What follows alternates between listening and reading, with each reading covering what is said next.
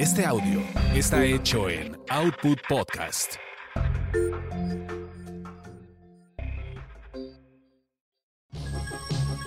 Estamos de vuelta. ¿No hemos hablado de ti aún? Sigue escuchando porque quizá hablemos de ti. Hablemos de ti.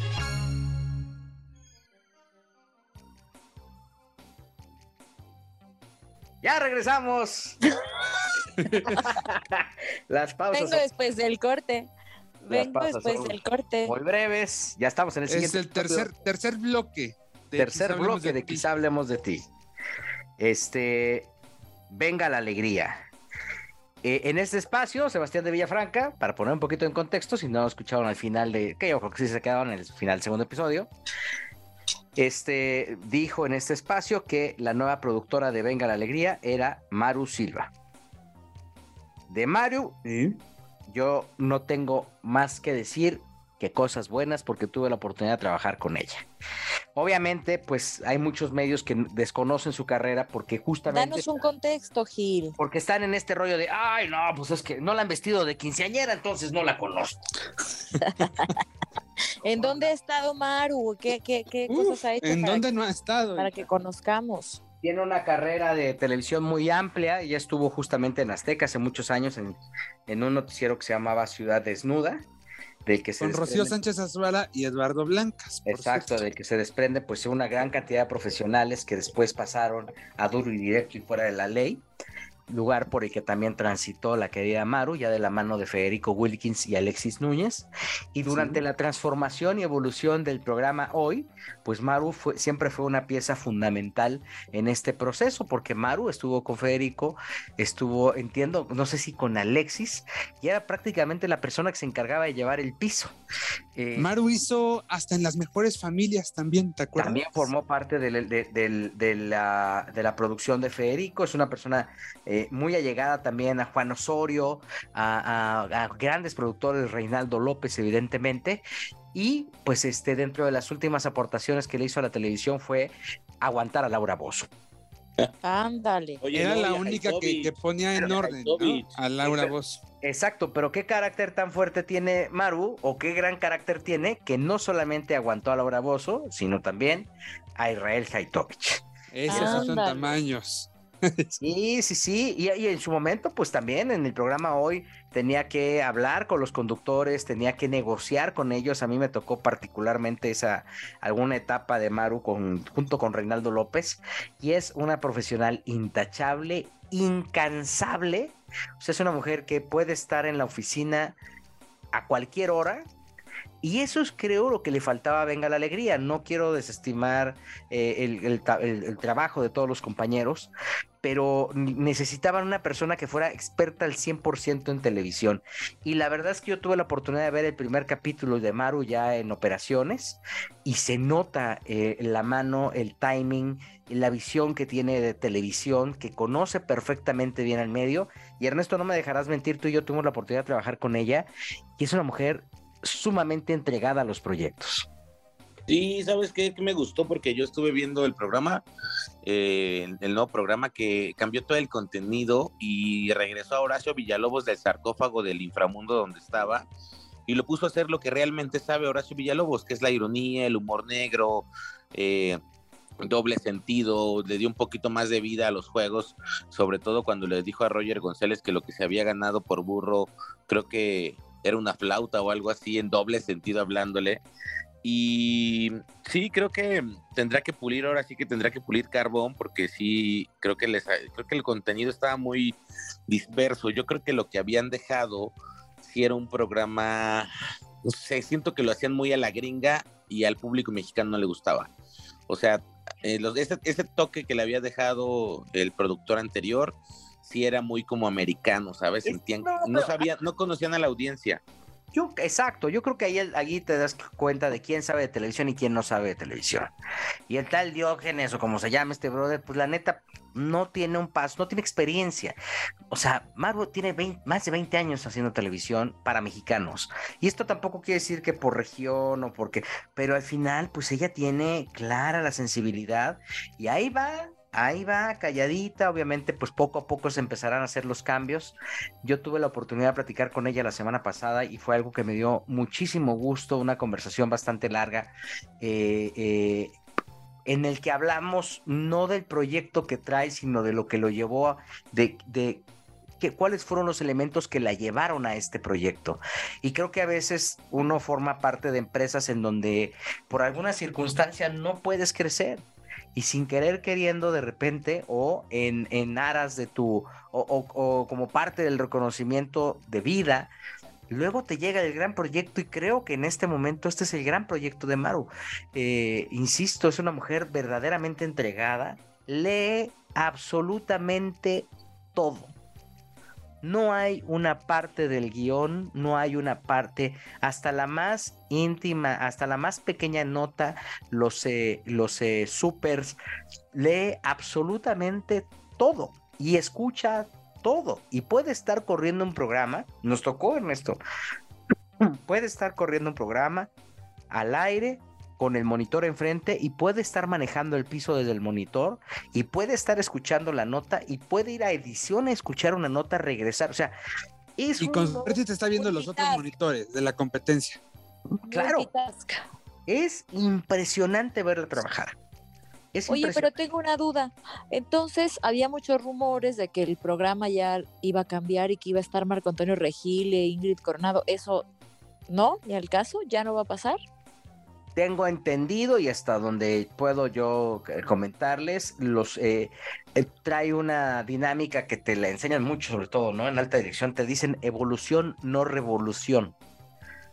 Tú tienes que evolucionar un proyecto, no revolucionarlo, porque obviamente lo vas a desbocar. Te va a caer. ¿no? Claro.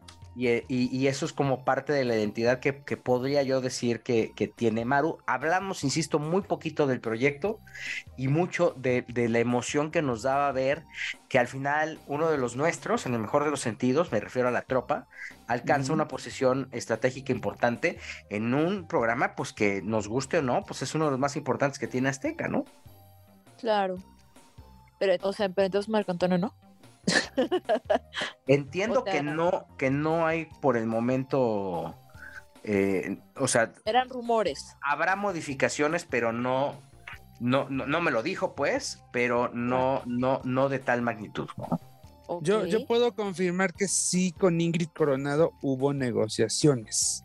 Ajá. No sé, ah. no sé si con Maru, o sea, no sé si ahí entró Maru como tal, pero sí puedo confirmar que hubo negociaciones entre ambas partes, entre Ingrid Coronado y TV Azteca, para que Ingrid retornara al, al matutino. Sé también que Ingrid estaba, eh, estaba vendiéndose bien, estaba, estaba cotizándose bien.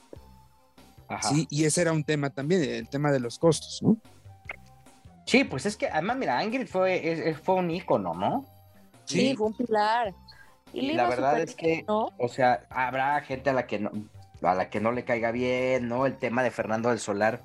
Como que, que, ha habido fue... mucha campaña de desprestigio en contra de Ingrid. Sí, sí, no.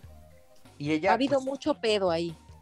Sí, sí, sí. Y ella, pues, tuvo que sacar ahí a decir que no, y no. Incluso le dio una entrevista muy amplia a Jordi Rosado, ¿no? Sí, que no sé qué tanto le haya beneficiado. ¿eh? Pues yo creo que agarraron cachitos que también le afectaron más.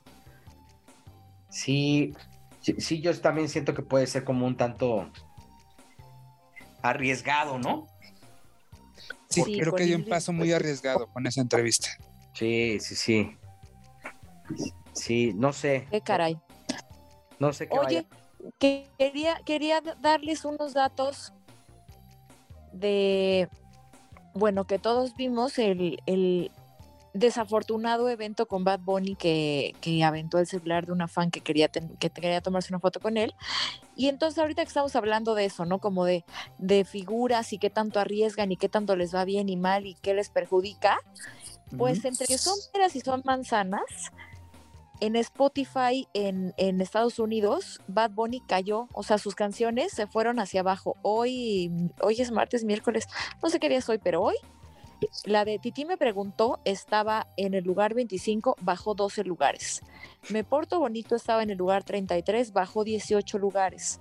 Efecto estaba en el 75, bajó 18 lugares. Ojitos lindos en el 144, bajó 47 lugares. En el, este, no sé ni cómo se dice esta, Moscú Mule, 167, eh, bajó 61. Y Neverita, 190, bajó 60. O sea, pues. ¿Esto fue eh, a partir del fin de semana, Ivonne? Esto fue a partir de que se difundió el video. Exactamente. A partir de que se corrió el video, sería demasiada casualidad. Bad Bunny está perdiendo popularidad eh, en las listas de reproducción de, plataformas, específicamente aquí de Spotify. Entonces, híjole, pues, ándale, sigue, sigue arriesgándote, mano. Fue un error tremendo, ¿no? Pues está muy... Una tontería, un calentón. Muy ¿no? Sí. Muy tonto. Sí, yo pensé que lo iba a defender Ernesto Buitrón porque también como se defiende a todos los regionales, los... los de Urbano. No, pero sabes que sí está bien gandalla y hoy en día en la temporada, en la temporada o en la hebra digital, este, yo creo que hacer eso donde hay celulares grabándote sí es una muy mala publicidad. Este, yo creo que sí debió haber aguantado vara porque pues tampoco es como que le pegaran o algo que se podría justificar la reacción. Pero de ahí en eso la gente de TikTok se empezó a dar a la tarea de buscar que esta no es la primera vez que lo ha hecho. En República Dominicana también se ve aquí en Guatemala que sacó, eh, quitó celulares en una discoteca donde estaba y luego sacaron una entrevista que dio hace como tres años con un periodista de género urbano que se llama Chente Yadra donde él dice que pues, ha tenido encontronazos con los fans y yo creo que lo que no tienes que ser la regla de oro de un artista es jamás te puedes pelear con los fans. Puedes pelearte con quien quieras, menos con tus fans. Entonces, ahí hay un tema porque... pero es que, qué falta de respeto. Sí. O sea, imagínate el celular, tus cosas. Oye, él porque gana cuántos millones por segundo, pero a todos los a todos los demás nos cuesta mucho trabajo tener algo así y aventarle, y porque aparte le está agarrando algo que no es suyo. ¿no? O sea, sí creo que todo está. Es un delito. Exactamente, está por todos lados. Está mal por todos lados.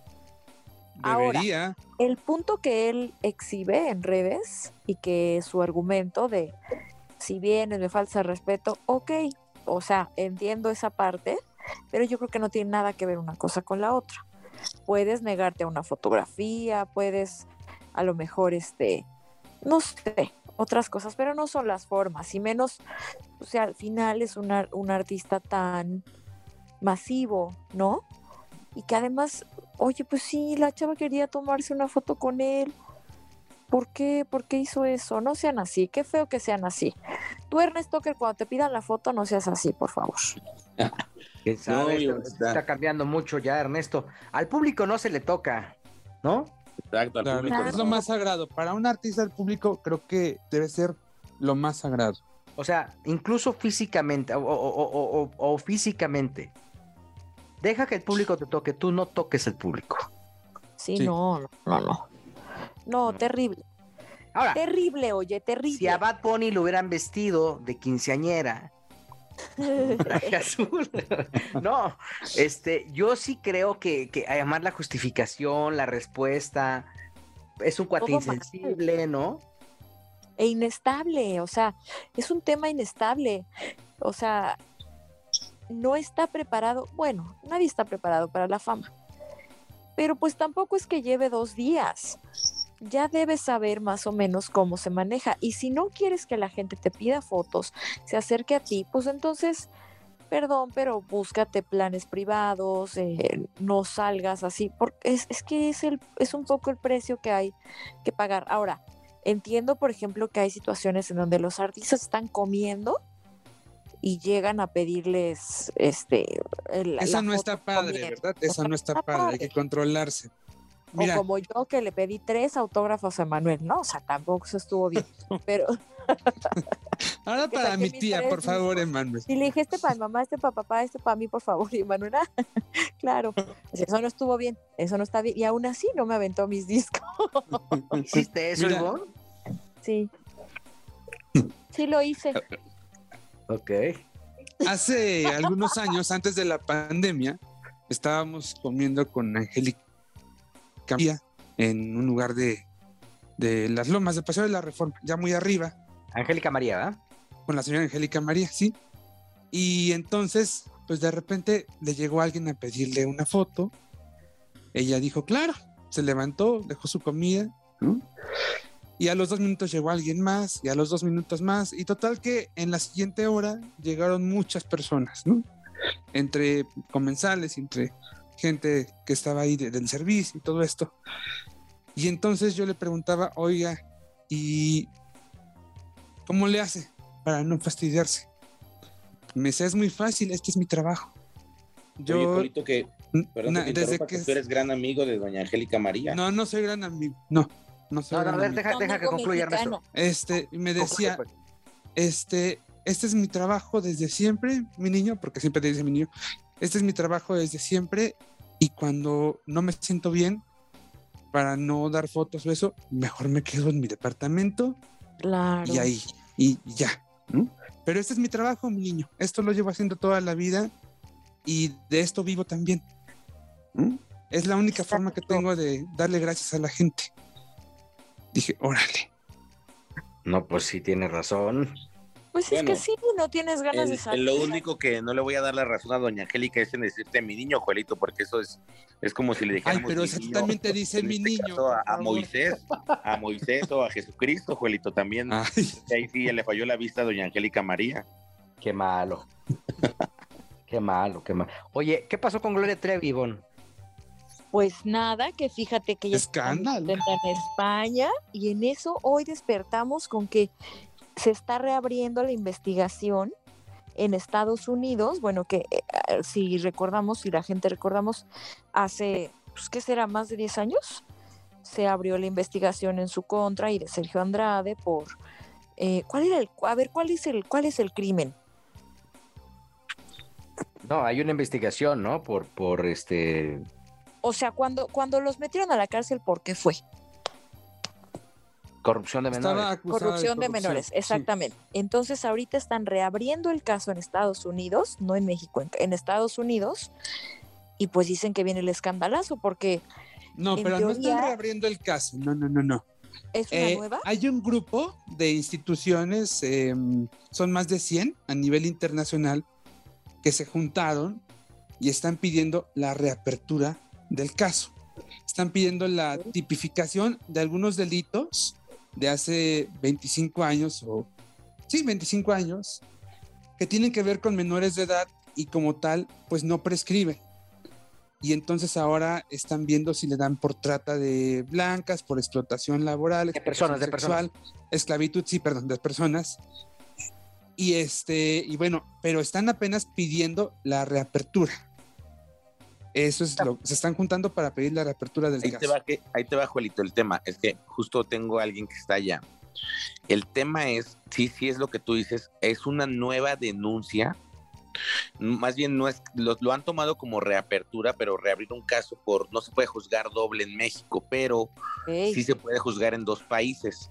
Es que es una nueva demanda civil. Reapertura del caso, no de denuncia, reapertura del caso. Es que, más lo que, a ver, lo que dice la nota de Rolling Stone, que es quien destapa este tema, dice a casi dos décadas después de que un juez absolviera abruptamente a la diva del pop, Gloria Trevi, de los cargos de atraer menores a una red sexual secreta en México, la cantante enfrenta una nueva demanda civil en Los Ángeles que revive las afirmaciones de que consiguió niñas menores de edad para su exproductor eh, Sergio Andrade. La denuncia se presentó poco antes del 31 de diciembre para una ventana de retrospectiva de tres años que levantó temporalmente el Estatuto de Limitaciones en los reclamos de agresión infantil sexual de agresión sexual infantil en California. Ni Trevi ni Andrade se nombran específicamente en la demanda, pero está claro que son los dos principales, acusa eh, eh, eh, los dos principales acusados, según los detalles incluidos de conciertos que Gloria Trevi grabó en 90 y en la década de los 90 y en álbumes también en esta misma década, ¿no? Eh, no viene la identidad de los, eh, de los demandantes, aparentemente tenían 13 y 15 años, ahí regularmente le ponen un seudónimo, Jane Doe, que es eh, para no revelar la identidad de quien está haciendo este señalamiento, y bueno, pues lo que ellos dicen es que Trevi se acercó al público y los atrajo para que se unieran a un supuesto programa de, capacitación musical eh, presidido por Sergio Andrade.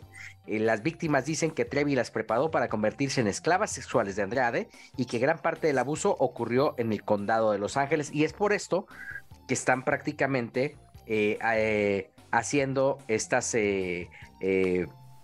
estos señalamientos eh, en esta, denuncia. nueva demanda, ¿no?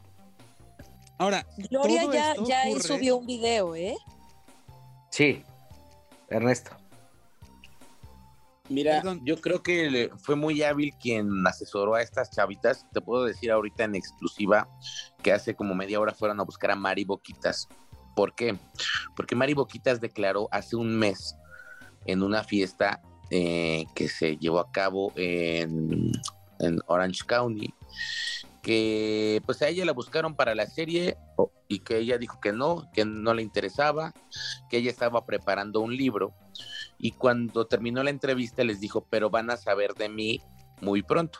Entonces fueron a buscar a Mari Boquitas hace rato porque al parecer ella, digo, no lo puedo confirmar porque no he hablado con ella, pero eh, al parecer ella podría haber asesorado esta nueva denuncia y hay que recordarle a toda la gente que nos escucha que al ser una nueva denuncia civil en Estados Unidos, eh, eh, para que digamos Rolling Stones lo haya podido confirmar, significa que cuando la corte recibe el caso, la corte encontró los elementos suficientes para recibir la denuncia. Eh, creo yo que quien, quien, el abogado que lo lleva, todavía no tenemos el nombre, fue muy hábil al cambiar o digamos, digamos, nombrar de cierta forma la corrupción de menores que había sido en México a una secta, a una secta sexual. O sea, digamos, no es lo mismo, pero hace, pero no, o sea, es, es igual, pero no es lo mismo. Entonces, al redireccionar el delito, la corte lo recibe lo acepta, lo procesa y Gloria Trevi y sus abogados se tendrán que ver en la corte. Y hay un caso aquí, justo lo platicaba yo hace rato con otro amigo de Los Ángeles, que es eh, Bill Cosby fue eh, sentenciado por casos que sucedieron hace más de 30 años.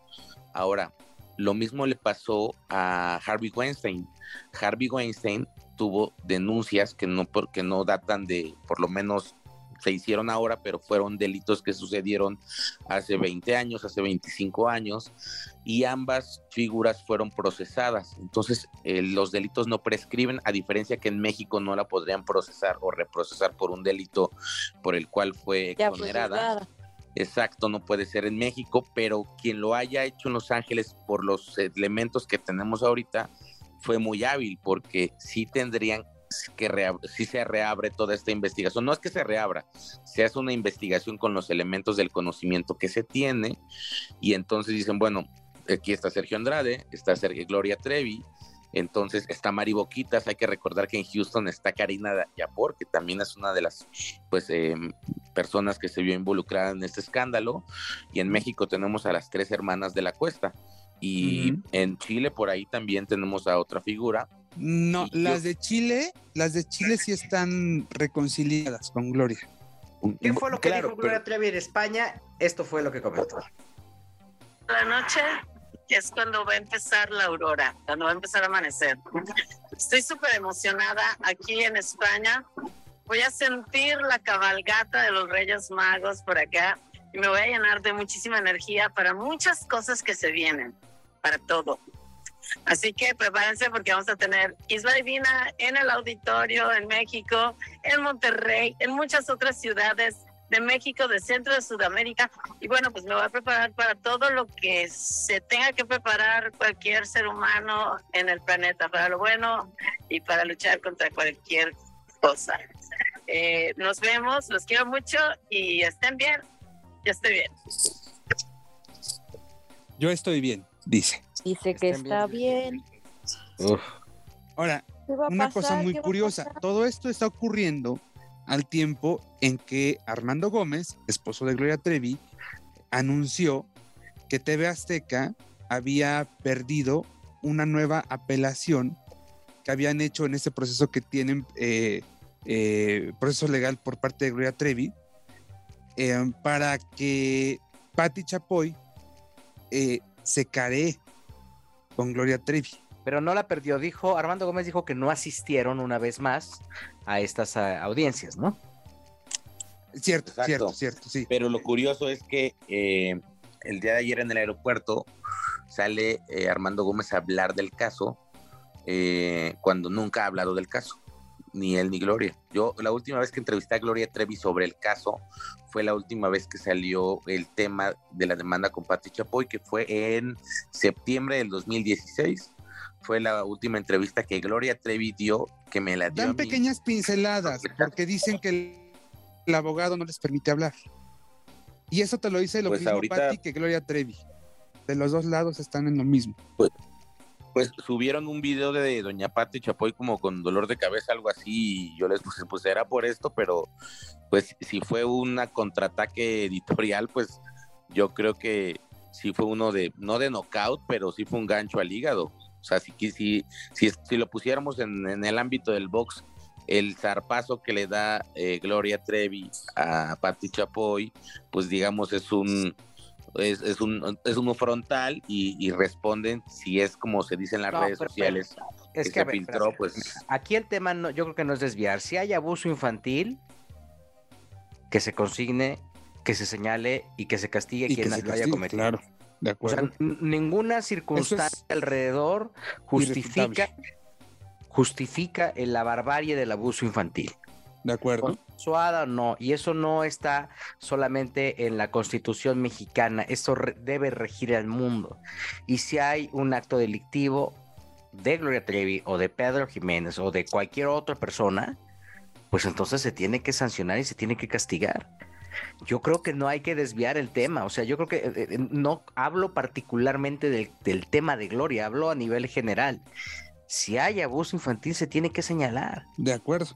Entonces, si tú dices, no, es que aquí hay una teoría conspiratoria de que fue porque este Azteca lo dijo, pues no, a ver, aquí si ya la corte eh, o, si ya se va a abrir un proceso en Estados Unidos o en cualquier parte del mundo alrededor de esta situación, es porque algo, algún elemento se encontró y que se investigue y que se llegue hasta donde llegue. Y esta seguridad que tiene Gloria para decir, no pasa nada o, no va a pasar nada o, yo estoy bien, estoy firme, pues que se transmita y que se, que se transcriba en, estas averiguaciones. Es un control de crisis, básicamente, este mensaje, ¿no?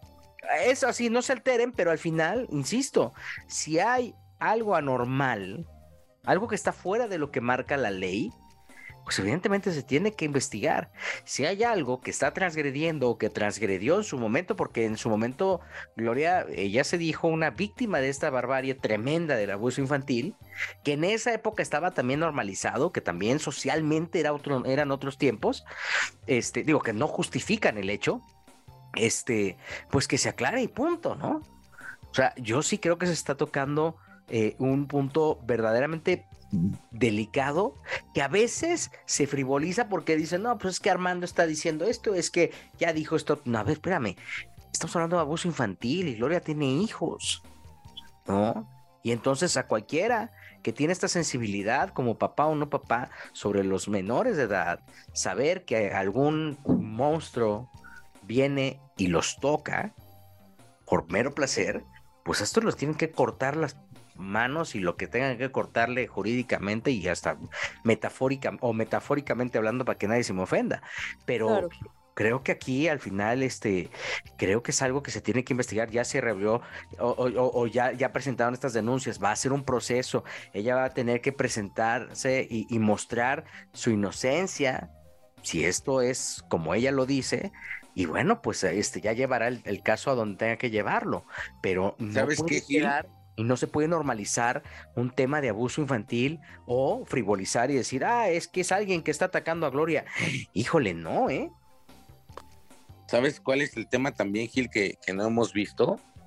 Eh, que sí son otros tiempos, que estos delitos antes quizá llevaban un proceso legal diferente y que el día de hoy, sobre todo en Los Ángeles, que sucede, hay tres delitos que se consideran muy graves en Estados Unidos pero en Los Ángeles en específico. Uno, California. El que tú atentes contra una persona en California o contra su propiedad, o sea, que tú le pegues a su, que te metas a su casa o que vayas a su coche o que lo avientes sin que haya una lesión incluso, ¿eh?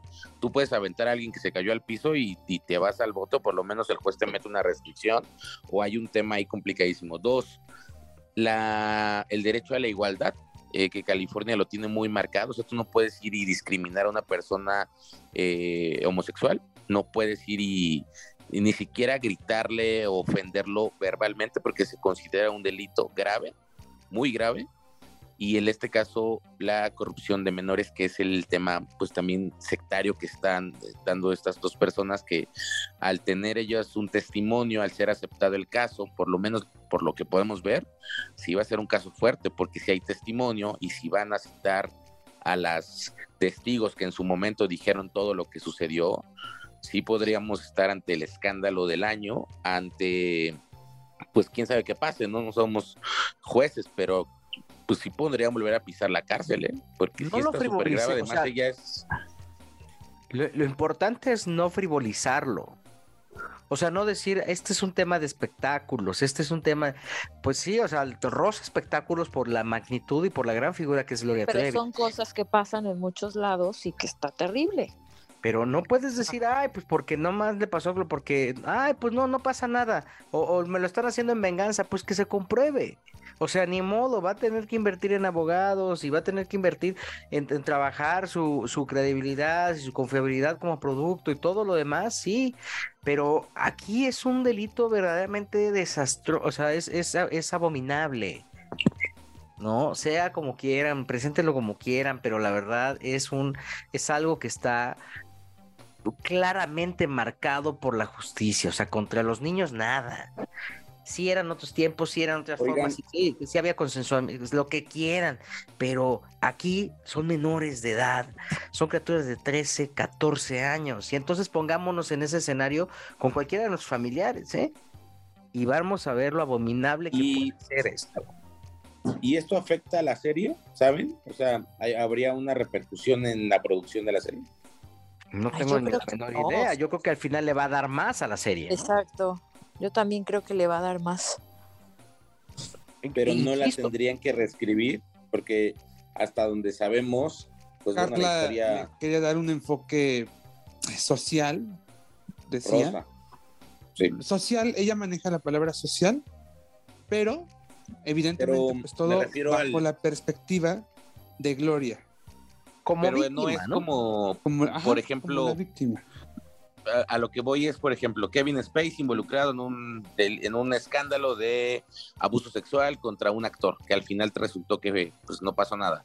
Pero Mm. la empresa americana que era Netflix canceló sus, su- su- sus contratos, canceló la serie, evitó que se que saliera, la, o sea, que, que siguiera trabajando porque no le convenía a la compañía relacionarse con una figura que en este caso, de las alturas de Kevin Spacey, estaba haciendo relacionada con un caso de abuso.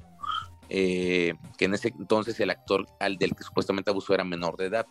Eh, hay otros tres o cuatro casos que también han sido, que han relacionado actores o figuras y que las empresas prefieren mejor hacerse a un lado y decir no voy por la imagen pública. ¿Esto no podría pasar con la serie? No sé si venga, pues puede venir establecido en el contrato, ¿no? Si brinca alguna circunstancia con estas características, no sé, puede, puede ser, digo, cada quien tiene sus, sus blindajes, no sé cuál vaya a ser la postura de Televisa. Televisa tuvo una postura muy clara, por ejemplo, con, con Coco Levi, ¿no? Claro. Sí. ¿No? Que hoy por hoy también se dio a conocer de Coqui también, ajá. Este tema de Dana Ponce, en donde ella dijo que, que, que sus, que, que su denuncia no estaba yendo a ningún lado porque las autoridades no estaban eh, preparadas para este tipo de casos y que llegó a un acuerdo con Coco Levi, ¿no? O sea, le dieron dinero. La ley no está preparada para defendernos y lamentablemente quieren que sea radical en cuestión de daños. Quieren que llegues con moretones, que casi casi seas víctima de violencia física, para que tomen en cuenta lo que probablemente estás diciendo y aparte te cuestionen a ti como víctima todo el tiempo. Y esto es una realidad, ¿eh?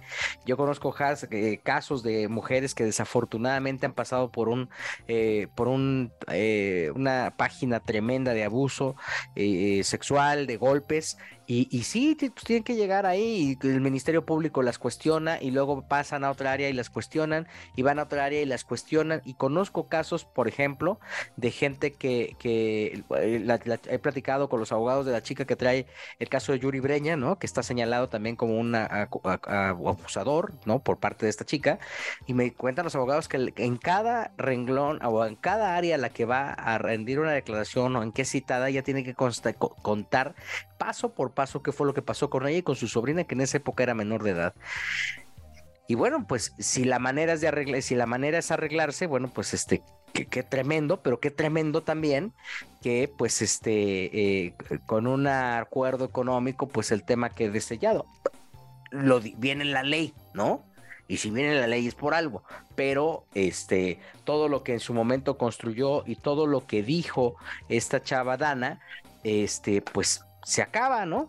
Ella eh, comentó todavía, me quedo con un video en Instagram en el que ya, el cual ya borró, dijo, me quedo con que la lucha valió la pena y se logró el objetivo, que era proteger, que, era protegerlas de seguir pasando por estas personas que abusan de puestos de trabajo. Esto fue lo que dijo Dana quien ya llegó, de acuerdo a, lo eh, confirmado, eh, a un acuerdo con Coco Levi en una situación verdaderamente lamentable que también eh, por de, manera colateral se llevó ante las patas la el trabajo de Talina Fernández, ¿no? Definitivamente. Lamentable, pues. Pues a ver en qué, a ver cómo se pone el tema y en qué acaba el asunto. insisto, no hay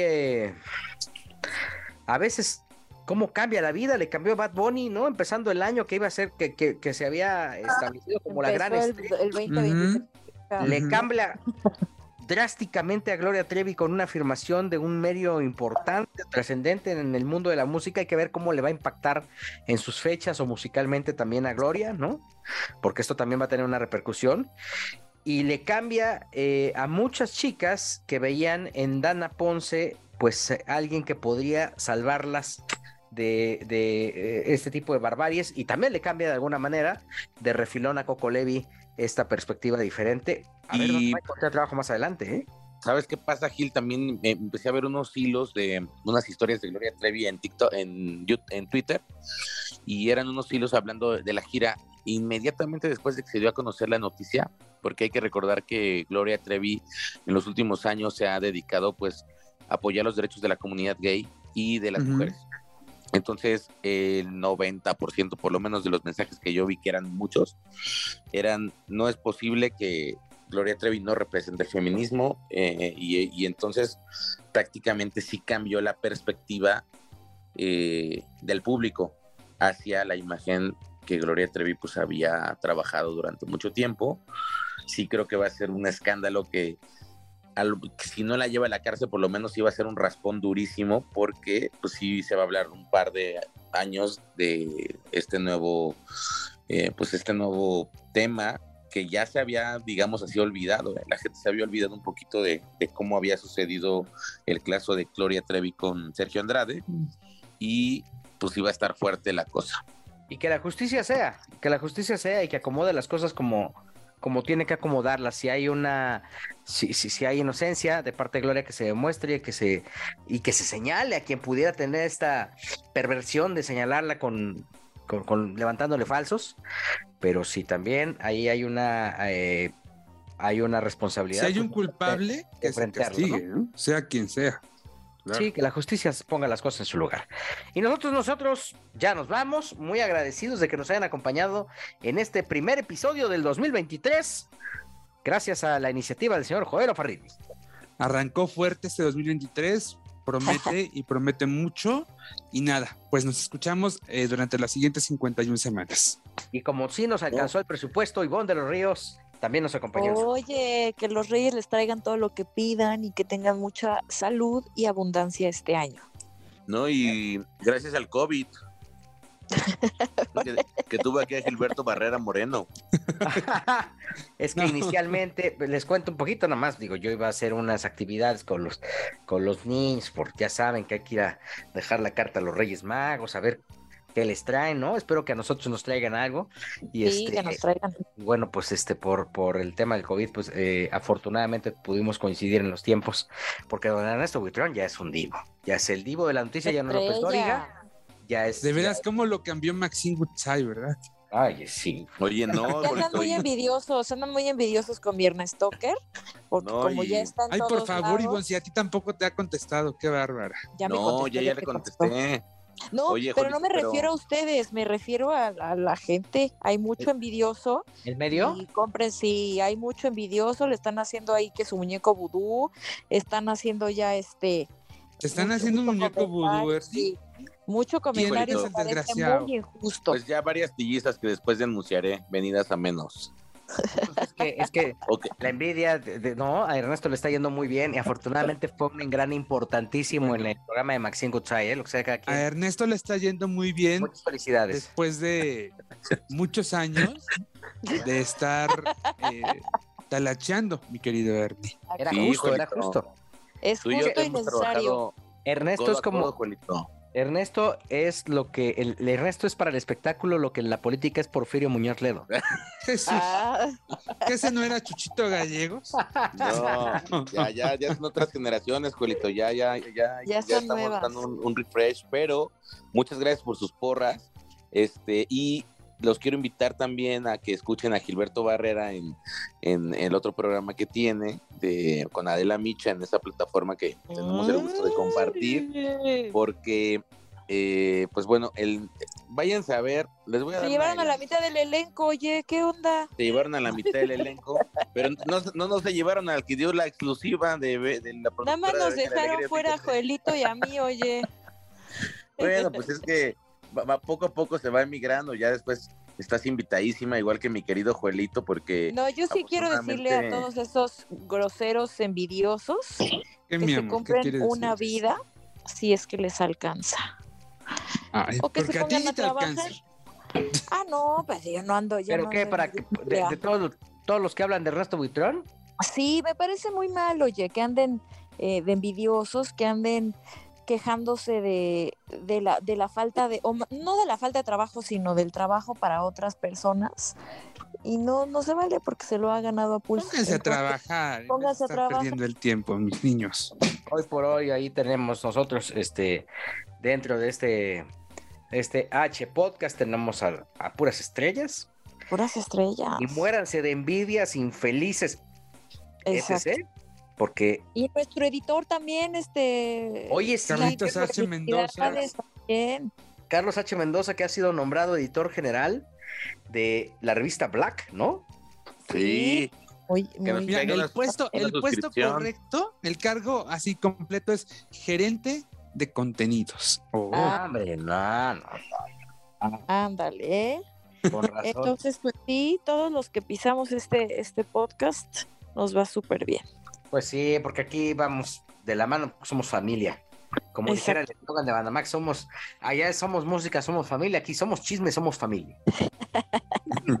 nos vamos, muchas gracias por acompañarnos, nos escuchamos la próxima, Ernesto Buitrón, ¿tú te despediste? No, ¿verdad? No, cuídense mucho y este, nos escuchamos la próxima semana porque les quiero adelantar algo. Tenemos eh, a partir de ahora que estamos grabando el podcast, por lo menos unas 72 horas para saber si Juan Gabriel reaparecerá y alguna declaración de, de, Joaquín Muñoz para, ah, para saber si es verdad. ¿Qué tal que sí nos da la exclusiva? Ah. ¿Qué tal que sí? Tú y Marta Figueroa me tienen harto, pero bueno. Cuídate mucho, Juelito, y, me da gusto verte, verte contento, arrancar el año, Gil, pues, con, con la revista. Ya ves, Ernie, si salí otro año más, lo logré. Sí, Juelito, pero pues tú ya eres digamos, si a mí me nombran el Porfirio Muñoz Ledo, a ti ya te están nombrando por lo menos. Cárdenas. No, eres este, ¿cómo se llamaba? Don Fidel. Don Fidel Velázquez. el ACTM. Sí, acuérdate cuando tú llegaste ya estaba yo, eh, Oye, pero Fidel Velázquez era ya un cadáver, era como un maniquí, güey. No, no, no estén de grosero. Cuídense mucho, nos escuchamos la próxima aquí donde quizá hablemos de ti.